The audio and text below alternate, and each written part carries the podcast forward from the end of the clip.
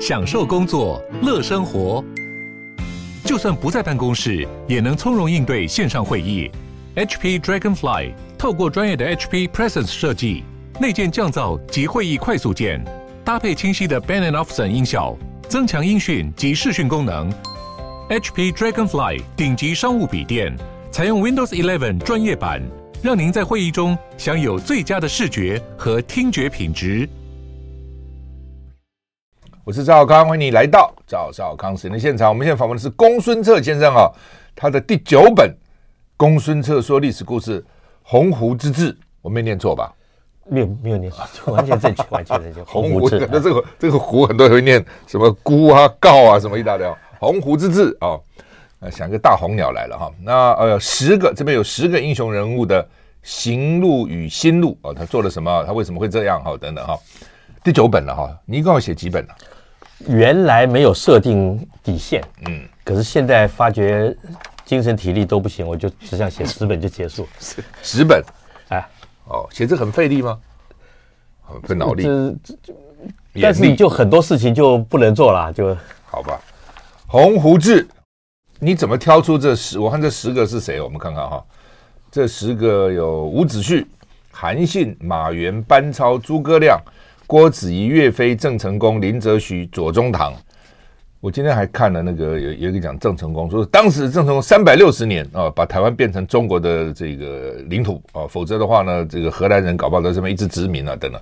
那十个人，有些我们比较熟，有些比较没有那么熟了哈。马援就比较没那么熟哈，其他都还算熟，好吧？这个你怎么挑这十个人？用什么原则？就是我这么最近几年哈都在推。推销我一个，我提倡了，就叫五度空间的阅读和学习。简单来说，就是人文史地要一起念。嗯，学校的教育啊，国文老师不教历史，历史老师不教地理。嗯，然后地理老师不懂这个历史上发生什么事情，地理老师也不会跟你讲文学。所以你讲到一些诗人唐诗的时候，他写这个东西，他为什么会写这一句出来？其实有它的历史背景，一起念的话，你会连文学和地理历史通通都一起搞熟了。嗯，那所以我就比较侧重了第五度空间，什么地理就是三度空间嘛，历史时间第四度空间啊。那我就自己加了，就是人物的心境。所以历史人物有主角，写诗写文章的人有他的也是人物哈。他为什么写这个心境？那这一本呢？呃，我以前有写过唐诗的，这里不提。这这个我原来定定的是英雄路，就是这十个英雄人物他的走过的路，他功业要够大，事功之路，嗯，他有什么过程，嗯，呃，这是历史，嗯，他走过的路那是地理，嗯，然后他自己心里面要够曲折。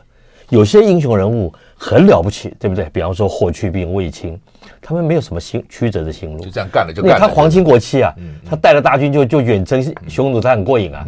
那跟、嗯、这四十个人的话就，就都我我我稍微花点时间讲，好吧？像伍子胥，伍子胥在那个时候的楚国啊，嗯、他是当红太子党，嗯，因为他爸爸是太子太傅，嗯，太子老师。太子太傅的话，等这个太子当了楚国的国君的时候，楚王他爸就是令尹，那他就是所有这些太子党里面领袖了嘛。嗯，他坐那边等就好了。嗯，谁晓得大祸临头，被奸臣害了，太子也偏被排挤，他爸哥哥都被杀了，他不肯把头伸出去挨挨一刀逃命。好，然后一路啊，就太子建又不争气，又给郑国人杀了，他又逃到吴国，到了吴国呢，他又不选那个吴王僚。吴王僚跟公子光在竞争，就他就选公子光那一边，他认为公子光会赢，他不是西归挖短兵，他是选对赢的那一边，然后公子光就变成吴王阖闾，吴王阖闾成就他的霸业，也帮伍子胥报仇，嗯，所以他是一个框不住的那个，你知道他的心情啊，他明明有大好的啊荣华富贵可以享，但是啊。碰到那个时候，他毫不犹豫，嗯，丢了就说丢了，丢了丢了。这普通人我们不了解的啊。这个韩信跟马援，嗯，这样他们两个都是在群雄逐鹿的年代。嗯，刘邦如果没有韩信，他什么时候打赢过项羽？嗯，刘秀如果没有马援，他连得陇，因为我们有学过一个成语，得陇望蜀是呃光武帝刘秀讲的，没有陇都没有，没有马援的话，得陇就没有了。因为什么数啊？就就这这数就更没有希望了嘛哈。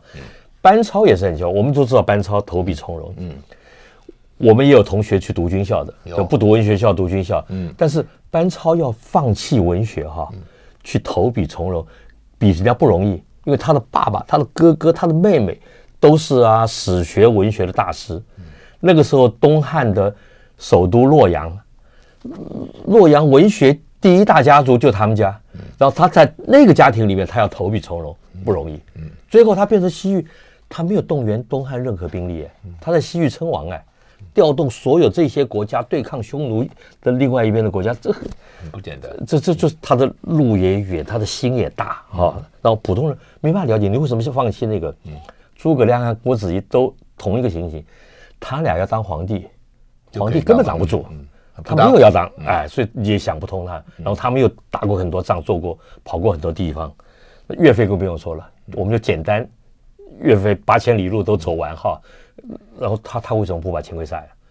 兵权在手啊，嗯，对啊，没有做。郑成功也一样，明朝早就亡了。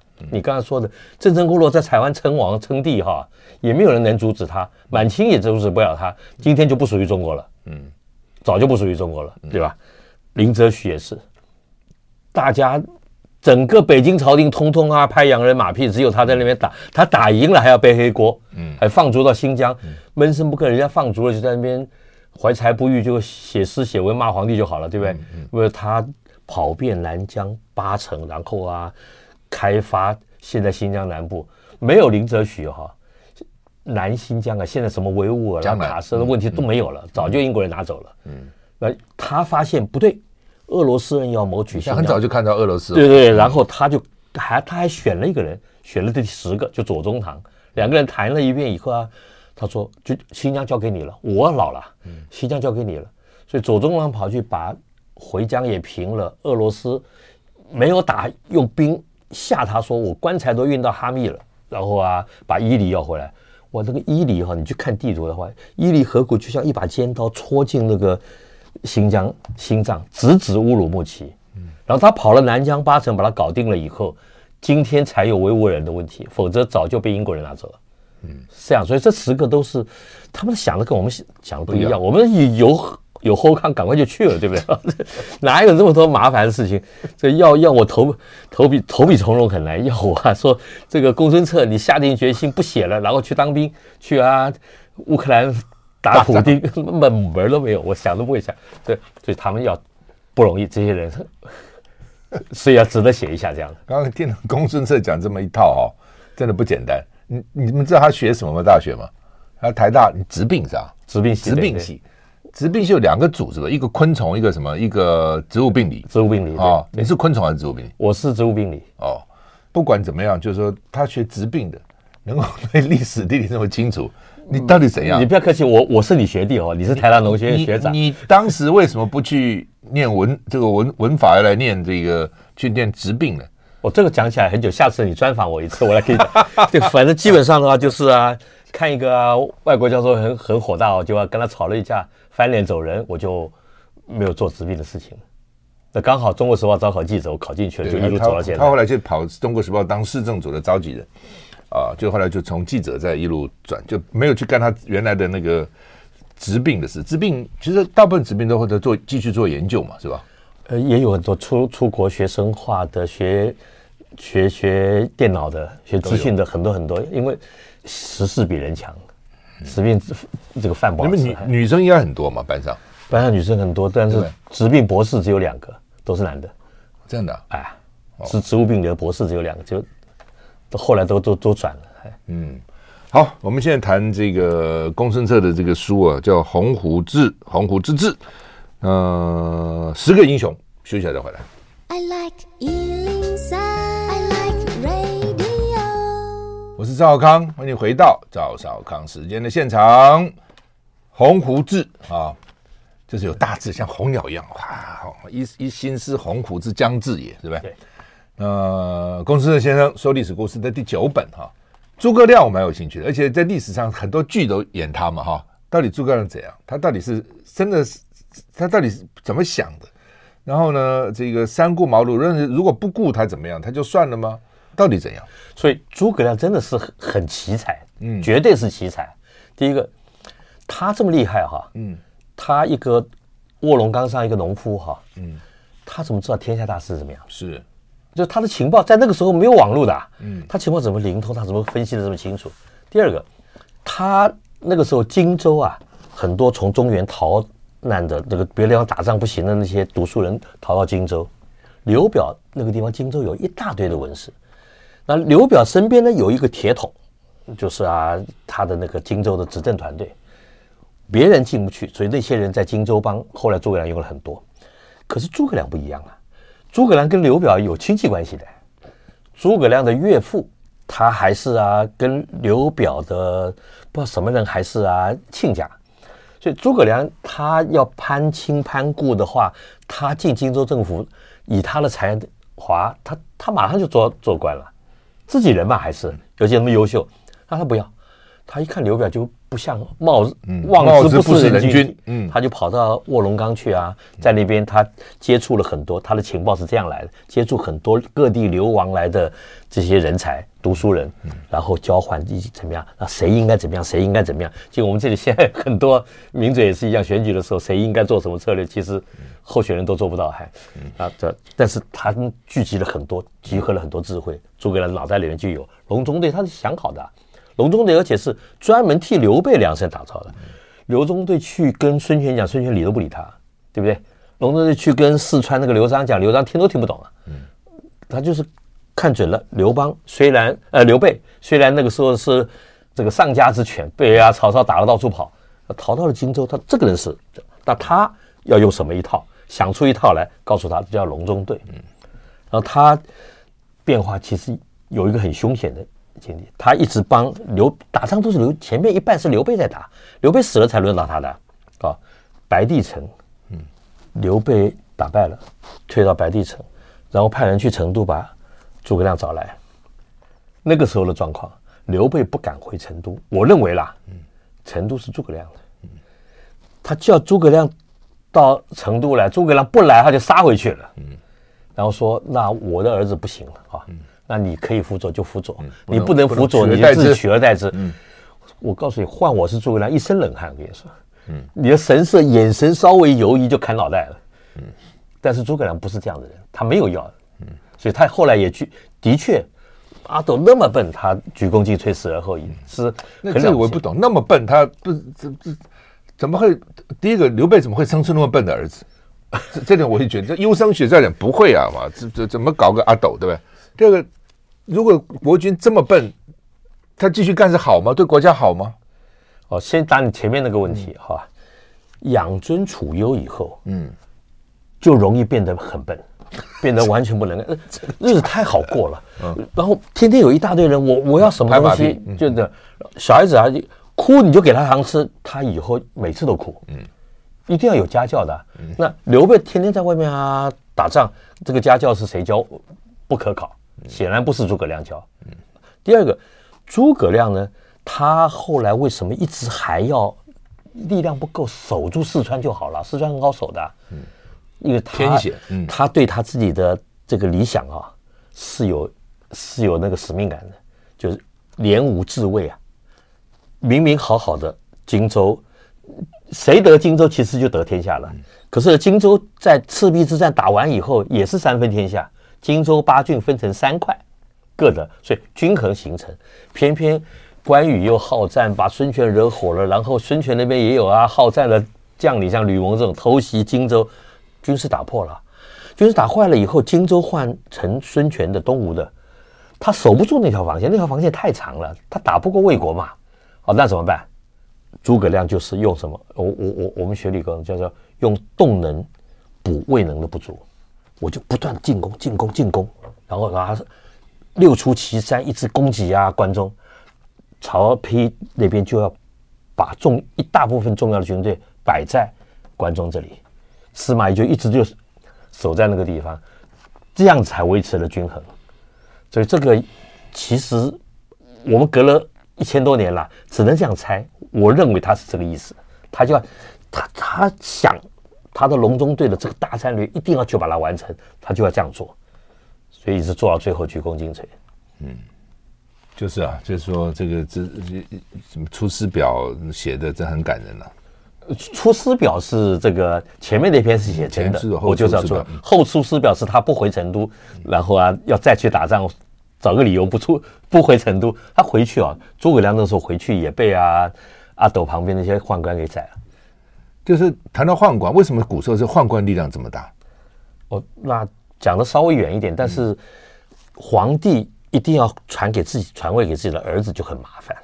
嗯，那儿子第一个会变笨。第二个有人包围，啊，这个皇帝又这个纵欲过度哈，就常常生生不出儿子来，就一个又一个的小皇帝出现的时候，宦官就变大。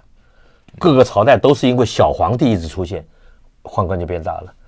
有些事啊，像什么什么乾隆皇帝这种啊，爸爸祖父做了很久哈，他已经很成熟了，宦官没有用的。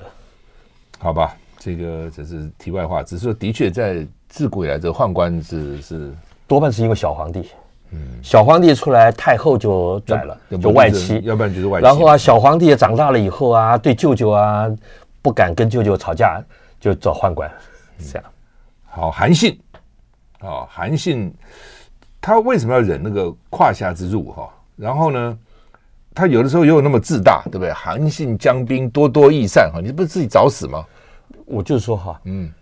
这是我最不懂的一点了。嗯，韩信那个时候肯忍这个辱，嗯、我们普通人都不忍的。嗯，挨打怎么样嘛？嗯，你还敢宰我嘛？对不对？好、嗯，胯下爬过去，你永远给人家看不起啊！同学中间谁会看得起你？嗯，大家不会去骂那个霸凌你的那个霸王小霸王啊。嗯，可是这样的人，他后来可以做那么大的事情，嗯，你你想不通。换句话说，唯一的解释，他当时忍就是为了他将来要做大事，这就是鸿鹄之志。嗯，就就完全大家不懂。后那个书里面有讲到一一小段，就是项羽后来派了一个大将叫龙驹，是楚国人，要去啊打韩信的时候，龙驹完全因为他说楚国每一个人都知道韩信，这个家伙从人家胯下爬过去的，屠龙看不起他，结果就被他被被他痛宰。哎，嗯，那他他为什么会打仗？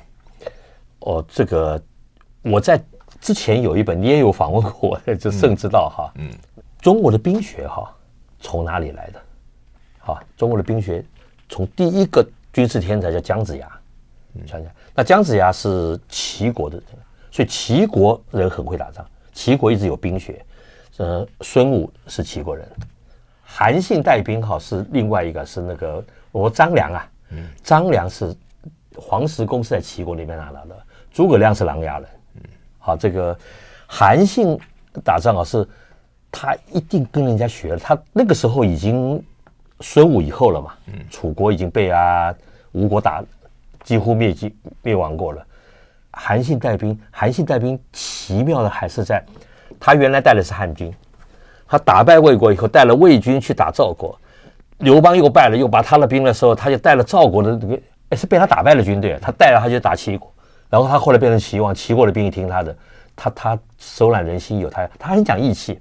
我像我认为这个是很重要，他带兵带心了，他一直不肯背弃刘邦，就讲义气，他自己讲义气，所以这个军队跟他讲义气。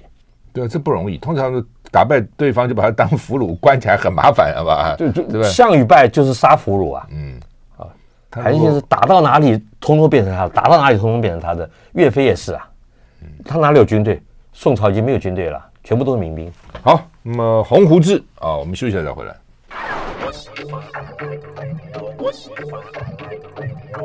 我是赵少康，欢迎你回到赵少康时间的现场。我们请到的是公孙策说历史故事的公孙策啊，《鸿鵠志》哈，十个人哈，但我们这一个钟头讲不完啊。你挑一个，我挑一个，你先挑一个，你觉得最值得来讲的，第一名可以讲的。当然，你你一定觉得这个都好了。那我讲看时事，因为公孙策最厉害就是啊，这个张飞杀岳飞，跟今天的时事。嗯，有关系的哈，嗯，就最后两个，嗯，离靠得近嘛，嗯，林则徐和左宗棠，OK，林则徐在这个鸦片战争，鸦片战争，他在广州明明打赢了，就英国军队啊跑到北京啊，打到天津登岸了，就北京震动，北北京震动就投降了，然后就签不平等条约，这就是攻其所必备，然后要要要有一个人背黑锅啊，就他，就他就背了黑锅啊，就发配。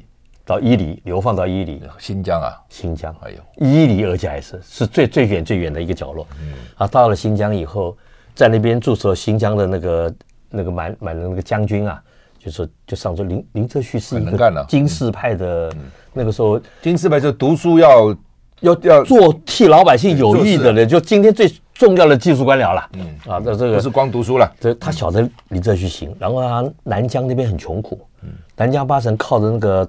塔里木那个、那个、那个塔里木盆地啊，那个叫什么？塔克拉玛干沙沙漠边缘八个城，好，他他去走，然后把这八个城让汉人跟回人都处得很好。军队去，原来叫他负责屯田，结果他去，原来屯田只有军人屯嘛。对对对，然后军人自己吃。他现在把军人把田垦好了，交给当地人，都是回民，老百姓也很高兴。然后回民种出来粮食，又供给军队，军队就可以练起来。这这这这。今天北京政府要肯解决这个问题，照林则徐的方法都可以解决。你处理得好，能够发达，维吾尔人能够在新疆发财。我告诉你，中亚的回民都来了，那边日子不好过嘛。不做这些事情，你去压榨人家劳力干什么？就是都是错的，你知道？好，不管林则徐啊，跑完以后，他发觉不对，这个地方现在很安定，没人来。可是呢，俄罗斯人。在看那个时候，俄罗斯还没有开始。那怎么看得出俄罗斯人有野心？这这，我们下次打电话给他，嗯，专访他一下，还是蛮厉害的，是吧？对。那他发觉不对，所以他要找什么人呢？他后来赦免他了，他回来当云贵总督。云贵总督的时候，他要找幕僚，胡林翼就给他推荐了左宗棠。左宗棠考运不好，那很有才干，这个才气很大，他就介绍左宗棠，他要左宗棠到昆明去当他的这个幕僚。左宗棠不去，嗯，好，这个家里有事，所以等到那个时候，太平天国还被造反。林则徐啊，云贵总督卸任的时候，他就刻意他锁定了左宗棠，嗯，他从贵州进湖南，不然他可以走别的路啊，啊，这个反正从贵州走湘江到湖南，在洞庭湖边，他就派人去请左宗棠来谈一谈，两个人啊谈了一晚上，哎，可见那个时候对人才是蛮重视的哈。重视人才的人就是好人，就是很国家最需要这种人啦。啊，这他就跟左左宗棠说，新疆将来俄罗斯一定办的。那我现在年纪大了，交给你了。嗯我看起来放眼国内，其实这次推崇，这是拍马屁，就交交给他。他还存了很多地图资料啊，什么所有资料。林则徐在在广州的时候，他就存这个资料。那个那个那个《海国图志》啊。就他存了资料没有出版，交给魏源，魏源把它编完了以后，中国人不用，日本人日本人拿去用，嗯，日本人怎么会那么厉害？日本人在明治这个革新的时候哈，那是明治维新，的时候，全国人心一起一起希望，那那那个力量很庞大很庞大。现在我我们中华民国台湾实在是缺乏这个缺乏很多，啊，好，这离题远了，再来讲左宗棠呢？拿到了这个东西，他就一直没有忘记。他虽然后来在湘军打太平天国剿捻剿回乱，结果回乱剿平了以后，他就上一个说说要去啊新疆，应该一路啊把新疆也也平了。那个时候北京当权的是李鸿章啊，李鸿章跟啊左宗棠不和啊，所以他说不行，我们海防比较重要，陆防不必了。左宗棠反正是用了各种方法，书里面有稍微介绍。他就最后还是带了大军去啊，去新疆平回疆。这个我讲的为什么讲现在呢？看地图哈，左宗棠要回了伊犁河谷，那个伊犁对着那个新疆就是一个一把尖刀，直插北疆乌鲁木齐。你如果伊犁河谷是俄罗斯人的，北疆早就是俄罗斯拿去了。那南疆这里呢，就讲去年的时候，阿富汗反变天了，对不对？阿富汗在英国人撤退的时候，阿富汗跟巴基斯坦接壤新疆的地方，他留了一条卡瓦走廊，比较小，比我们的河西走廊小，但是它是两个山中间一条河谷可以进去。那个直正对的就是喀什。英国人帝国主义离开的时候留了一个那个。好，现在既然北京政府跟巴基斯坦处得很好，修了一条铁路，他那边还开了个港口。但是呢，现在阿富汗换人了，阿富汗的这个这批塔利班呐、你认为阿富汗哪一天如果变好了啊，那么他是会帮中国政府，你们汉人还是会帮跟他同文同种、长得一样的维吾尔人。北京政府现在帮塔利班不帮不行，他不行的话，他他他作乱。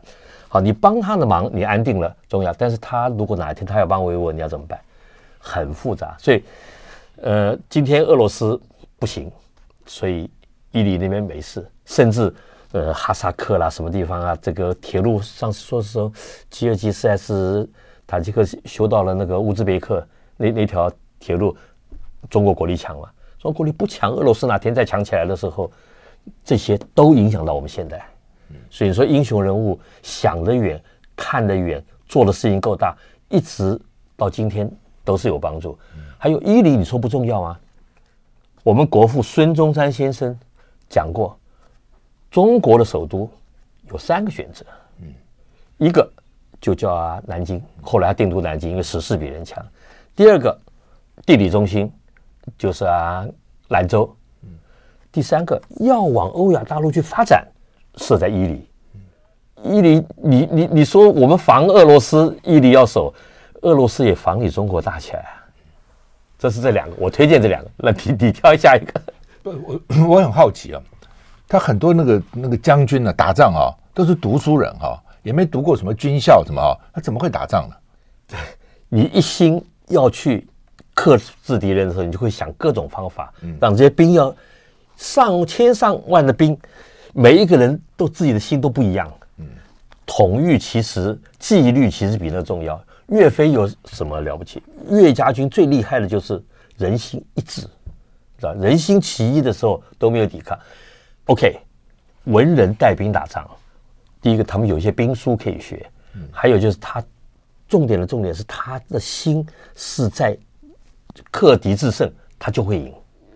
没有什么军人才能当国防部长，没有说这个这个带兵打仗哈，那个带兵实际上在作战的排长、连长这些营长要要要会打仗。其他文人打仗，诸葛亮打过什么仗？没有上过一天战场。嗯。运筹帷幄之中，决战千里之外。我们讲岳飞的原因就是岳飞厉害，就是他都是自己打。岳飞非常好战，他也不是武将出身嘛，不，他就是说行武出身。他不，他文笔的很好啊，写诗写的很好啊。哦，可以，没有，所以我觉得他家教不错，还家教不错。是读书人。那毛泽东不是也没读过书？毛泽东诗文很棒的，不不不，我讲出来，没有读过军校。对对对对，你看看他把蒋介石的那些将军打成什么样子，一塌糊涂打的。就是，所以我不懂，那到底那需要读军校吗？有有，你读了这么多古书，你觉得就就就教怎么打仗啊？我对是，我我这样子，我我我我我服过兵役，你也服过兵役。我问过我们营里面那个老士官，我说你十四岁被抓去当兵，哦，人家要十六七岁才可以抓去，你十四岁个子大就抓去了。你你什么时候会打仗？他本来不会打仗啊，嗯，进去就会了。不，旁吃饭的时候坐你旁边，睡觉的时候睡你旁边那个人死了，中弹了，嗯，他死掉了，你马上就会打，你就会打。对，也是，我听我父亲讲，我们军校刚毕业，们吓死了，嘛替在上面丢炸弹，吓死了啊、哦！然后几几天以后就好了，旁边人死了，死的死，伤的伤，就习惯了。乌克兰凭什么抵抗俄罗斯？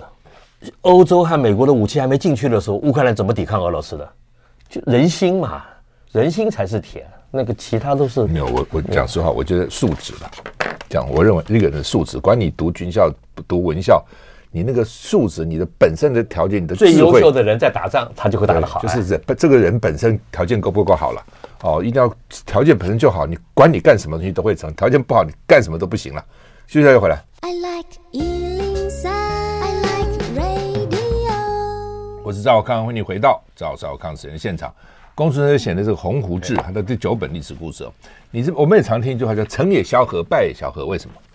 韩信是一个，你说他有大志，他忍辱也忍了，可是啊，他也有大志，所以他在这里不得意的时候，他就跑了。他原来是项梁的部下，项梁败了，他是跟项羽一起打，也打赢了，他也没有多大的官，打进了啊关中以后，看见项羽啊分封诸侯，这个。不公平，他这个人不会成大功的，他就跳槽，跳槽到哪里？跳槽被项羽贬到啊汉中去的，刘邦那里，他也会看啊。到了刘邦那里，他又不受重视，他又跑了。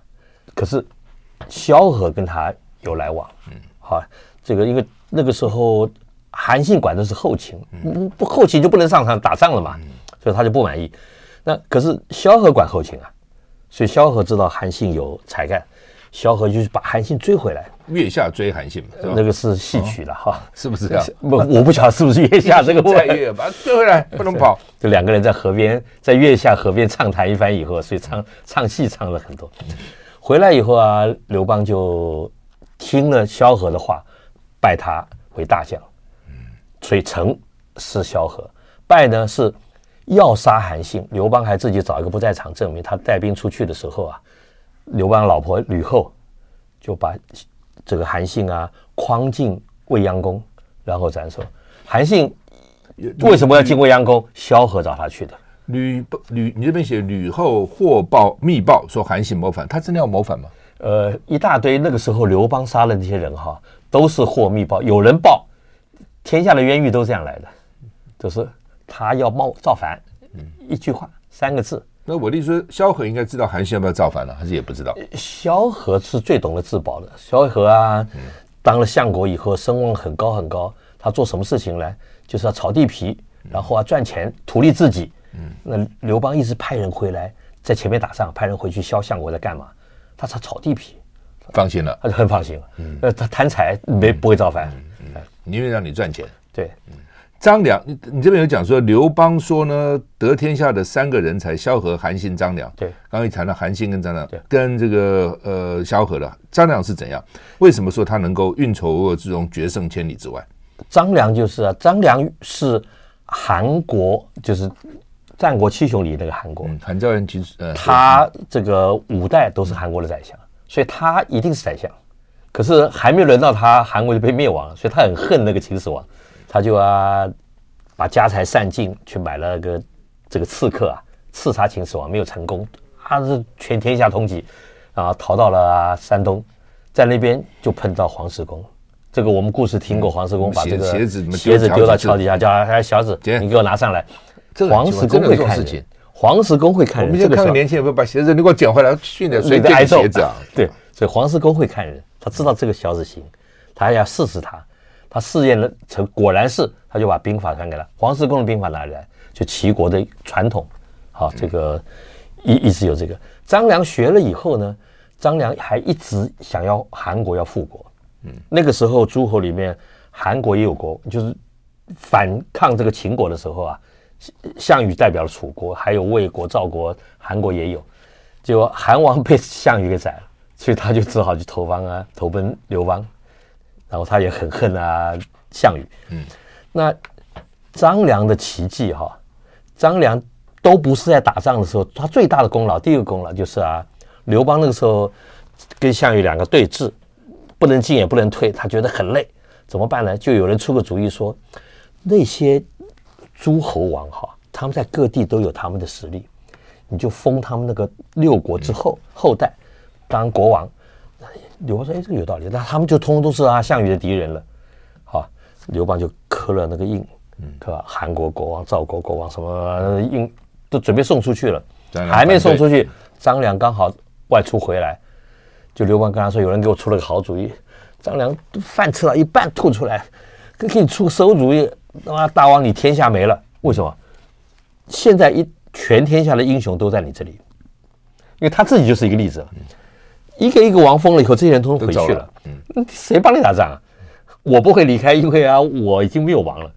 啊，刘邦一听再收回来，这个其实很，就怎么讲啊？有一位西方的了哈，历史的哲学家叫 Ferguson，他就说，历史上最重要的事件可能是非事件，就这个事情没有发生，可能那个事情才是最重要的。但是张良这个事情就是做了一个这个非事件，如果做了就不一样了。做做了，可能天下又大乱了。嗯，另外你这边讲说，韩信请刘邦封自己为齐假王，为什么要假王呢？这个是张良的第二大功劳。嗯，假王是说不好意思，因为我是汉王，做个假的吧。我干脆自自立，他就讲义气嘛，还去请刘邦来册封他。换别人的话，就大家我今天齐国全部都是我的，就汉国跟楚国在那边打。不干我事，我这边半壁三分之一的江山，我自己棋子一竖，我就称齐王了就好了，都不都是这样子的吗？韩信不是啊，所以他就是，然后还说我我代理一下，代理一下。现在啊，我我没有一个王的话啊，齐国确实是很难治理，罩罩不住。但是项羽有一半是被齐国拖垮的，嗯，反项羽一直打到后来不服从刘邦的也是齐国，所以反正总是姓田的很难弄，对吧？这个刘邦那时候很生气啊，就是封假王，当什么王？怎么发发脾气？结果张良跟陈平两个人就踢刘邦的脚后跟。啊那个使者就在底下，在那边说：“好小子，老子在这地方，这么辛苦，你要想要称王，啊，不要乱讲哦。”马上刘邦很聪明，马上就懂了啊。大丈男子汉大丈夫，要当就当王，什么当什么假王，真王，还还派了张良去，嗯，册封，就充分代表性，完全按他的心。万一韩信有什么不对，张良口才也会很好，有办法。所以这个其实。政治都在这个里头，史书没有写那么多了。嗯，我我是用猜的，就是叫人物心境。鸿鵠志，休息下再回来。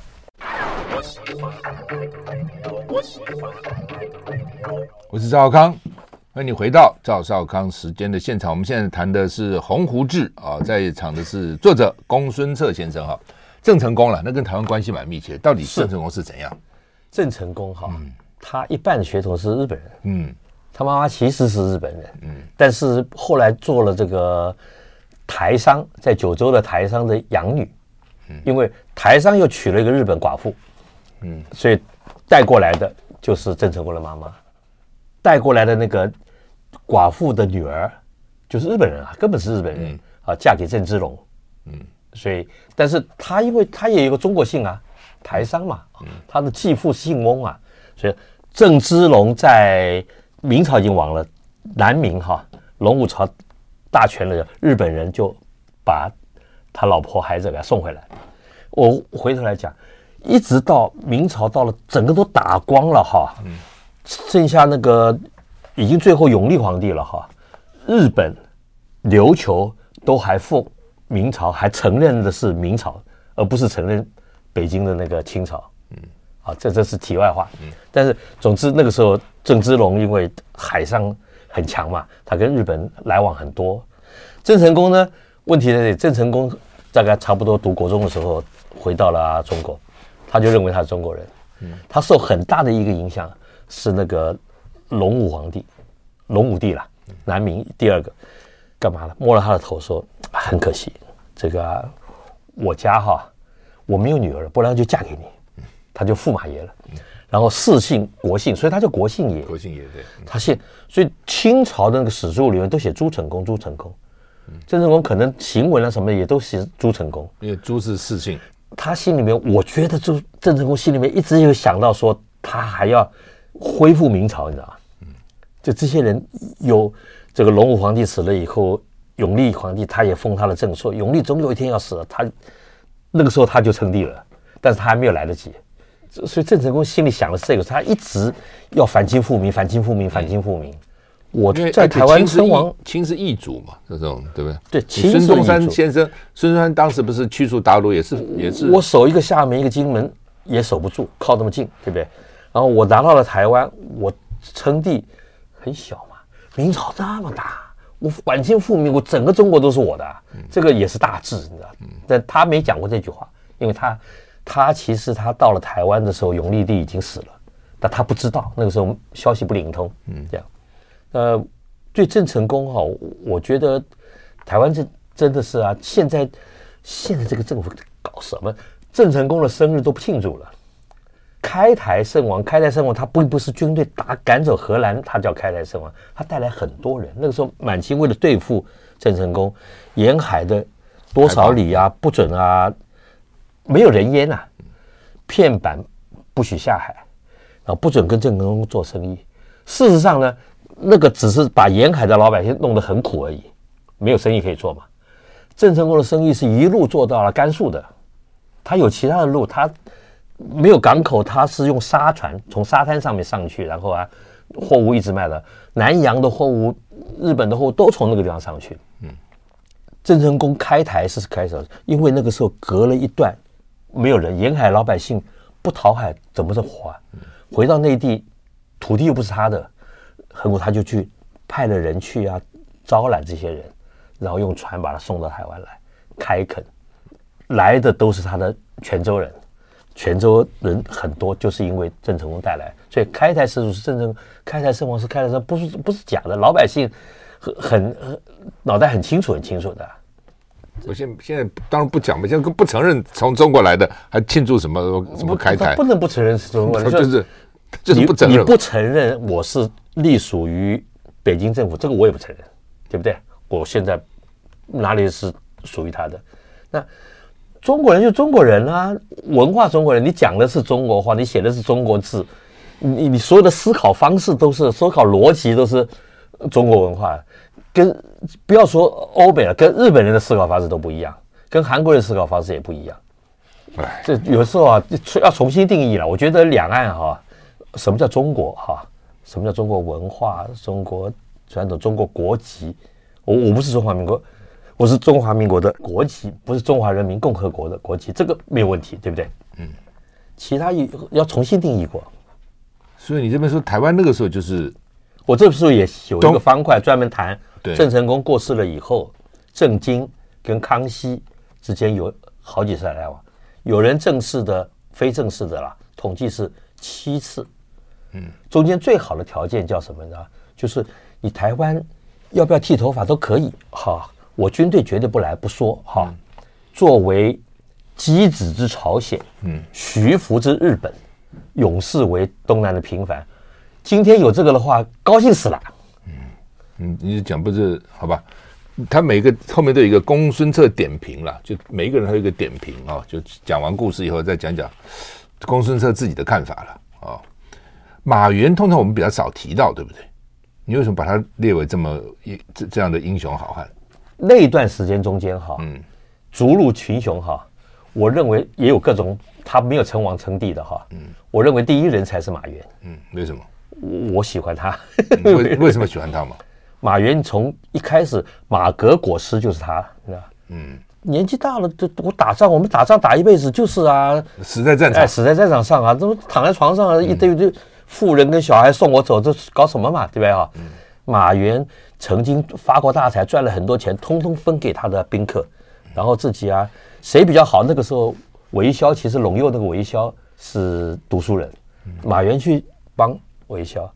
后来啊，马韦骁又派他去看公孙述，公孙述跟马援是啊小时候是同学，啊，公孙述这家伙不成大器，再去看刘秀，刘秀可以，那他自己呢？我认为马援比刘秀优秀，可是中国人运气也好了，东汉那个时候的老百姓哈，不是其他人当皇帝，刘秀胜利，刘秀是一个很优秀的家伙，哎，好吧，这个马原呢，他常常跟宾客讲，丈夫为志，就大丈夫立志呢，穷当益坚，老当益壮。哦，而且呢，有这么一大堆啊，这个牛牛马羊的呢，通通分给哥哥跟这个朋友，对，实在很很大方啊。就是他，他，他的志向不是这样子而已啦。嗯，好，时间关系啊，只能讲到这里。《鸿鹄志》啊，你自己去买一本或找一本来看啊。公孙策写的他的第九本历史故事，谢谢。谢谢。